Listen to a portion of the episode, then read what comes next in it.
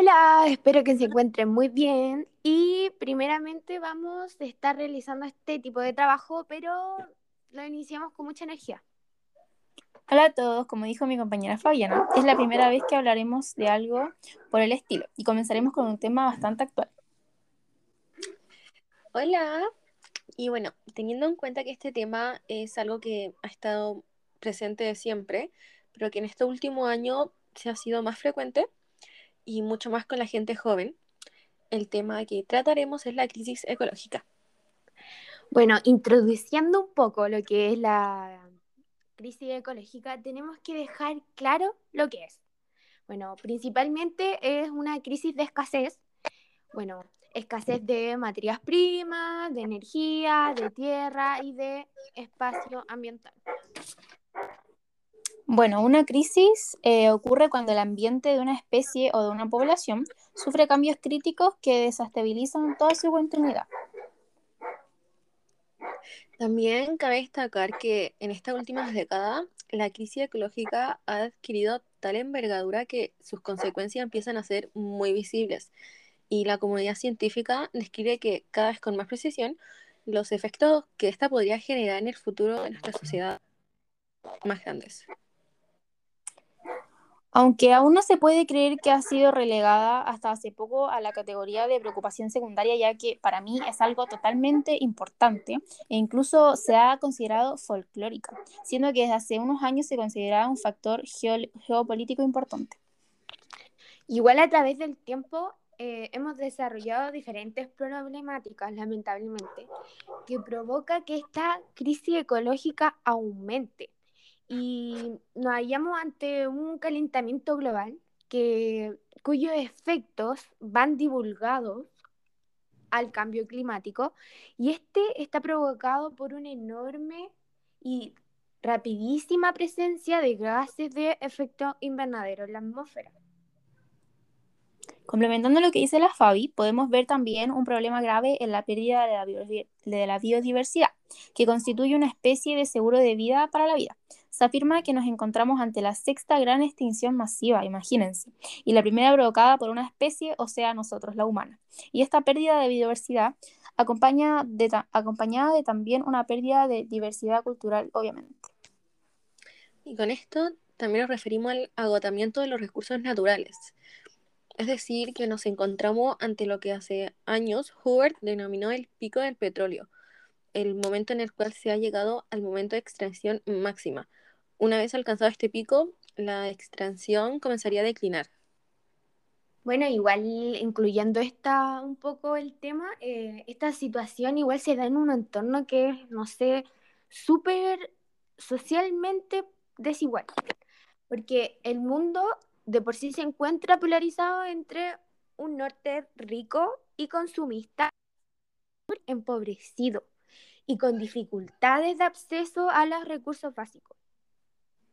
Y pucha, a pesar de los avances en la concienciación ambiental, que yo he visto que son muchos, y a las políticas puestas en la práctica, los resultados obtenidos hasta el momento no guardan relación con la gravedad del problema que se pretende afrontar.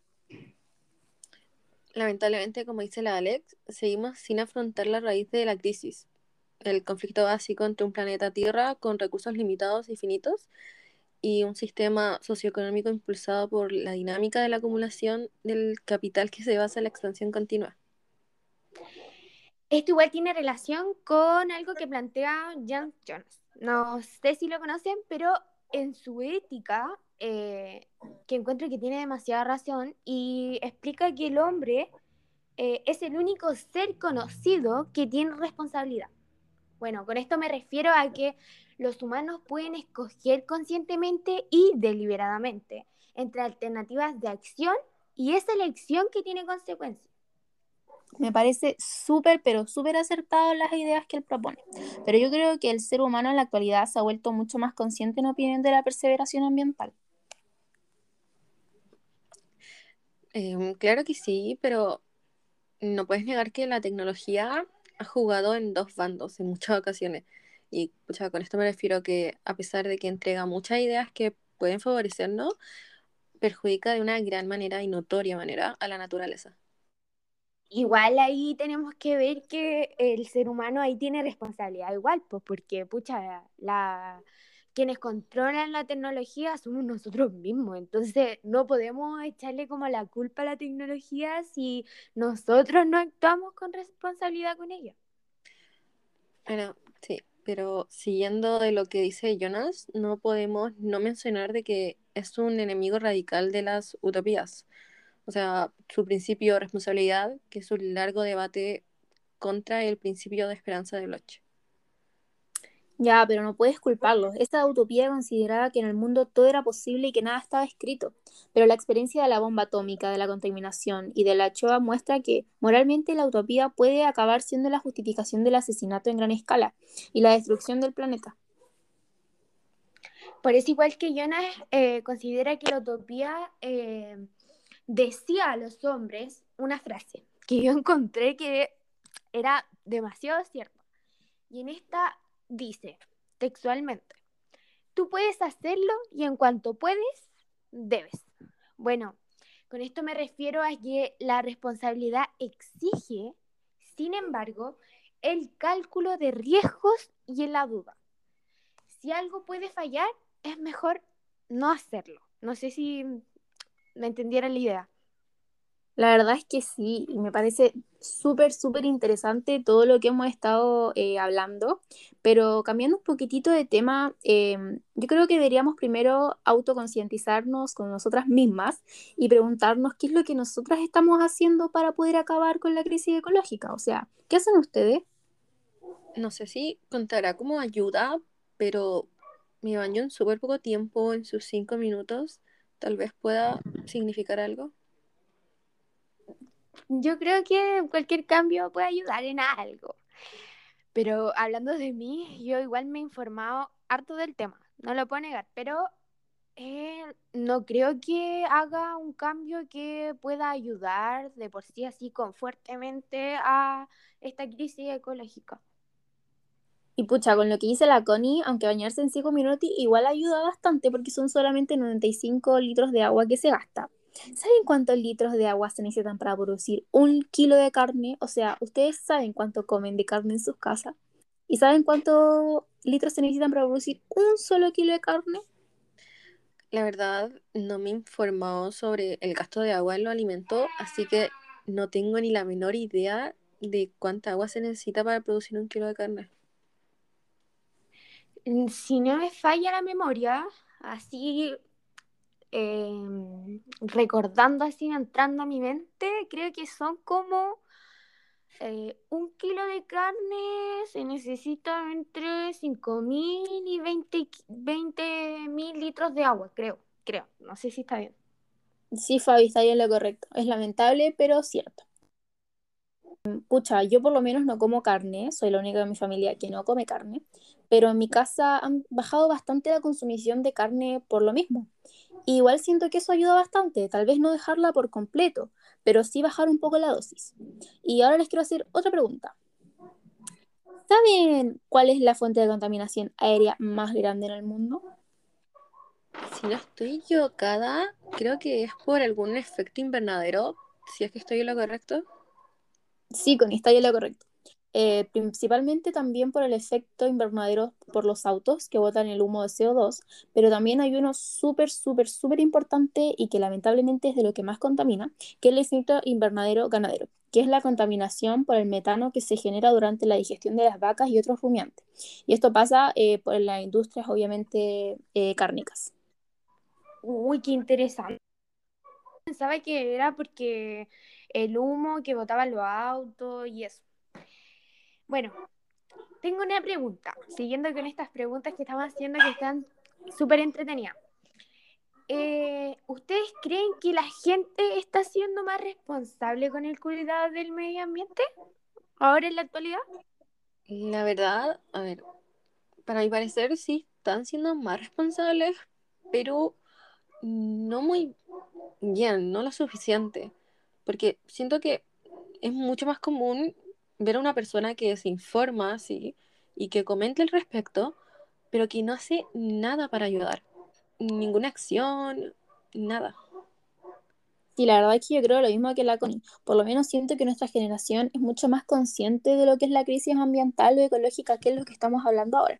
Y puta, tratamos de informarnos y ayudar con lo que está en nuestras manos. Sí, la verdad yo creo que sí. Igual eh, eh, se han visto demasiadas marchas eh, que mm, ayudan a esto de la crisis ecológica, que dan igual, hay un impacto en la juventud sobre eso. Bueno, siguiendo un poco el tema, uh, eh, o sea, vi algunas páginas por internet que mostraban muchas de las consecuencias de el calentamiento global que me pareció demasiado interesante. Y una de las cosas que me provocó como más interés fue la elevación de los mares. Uy, chiquillas, ¿saben qué? Lo vi y el porcentaje de elevación era abrumante. Entonces, yo creo que eh, es importante igual que tenemos, tenemos que tomar conciencia un poco de, de- sobre eso. Pero ¿sabían por qué se genera el calentamiento global no? Por el efecto invernadero. O sea, estamos como hilando un poco los temas que estábamos hablando, que es súper importante, pero el calentamiento global eh, es debido al efecto invernadero, ganadero y por el CO2 que botan los autos.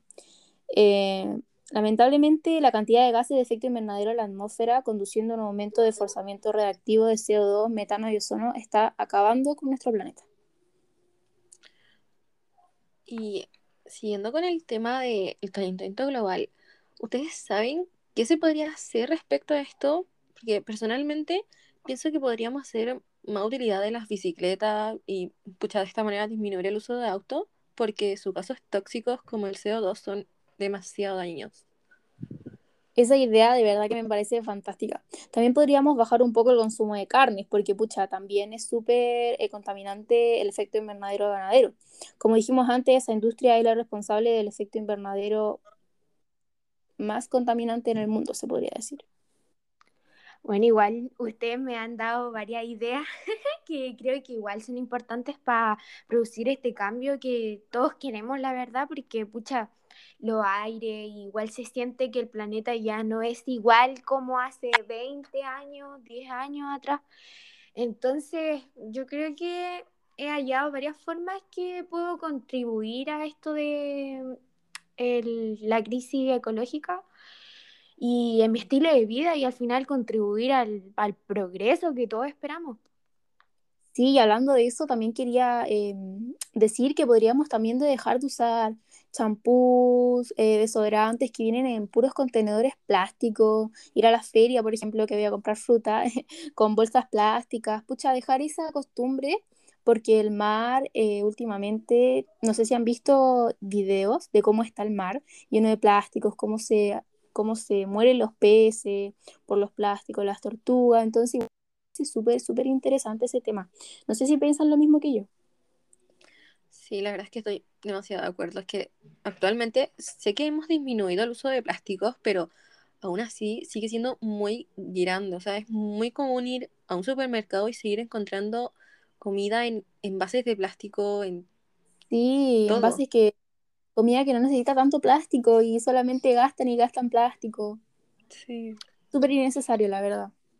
Sí, la verdad que sí. Igual esa ley que salió de, yo encontré que estuvo súper buena, esa de no usar más, que no te den en los supermercados esas bolsas de plástico. Yo la encontré igual que estaba buena porque, pucha, de primera uno como que le costaba como acostumbrarse a llevar la bolsita y siempre se te olvidaba de la casa. Eh, yo creo que ahora igual la gente ha tomado más conciencia y, pucha, por lo menos en mi caso, le digo a mi papá, papá, la bolsita y le echamos al, al, al auto como la primera cosa que pienso al ir al supermercado.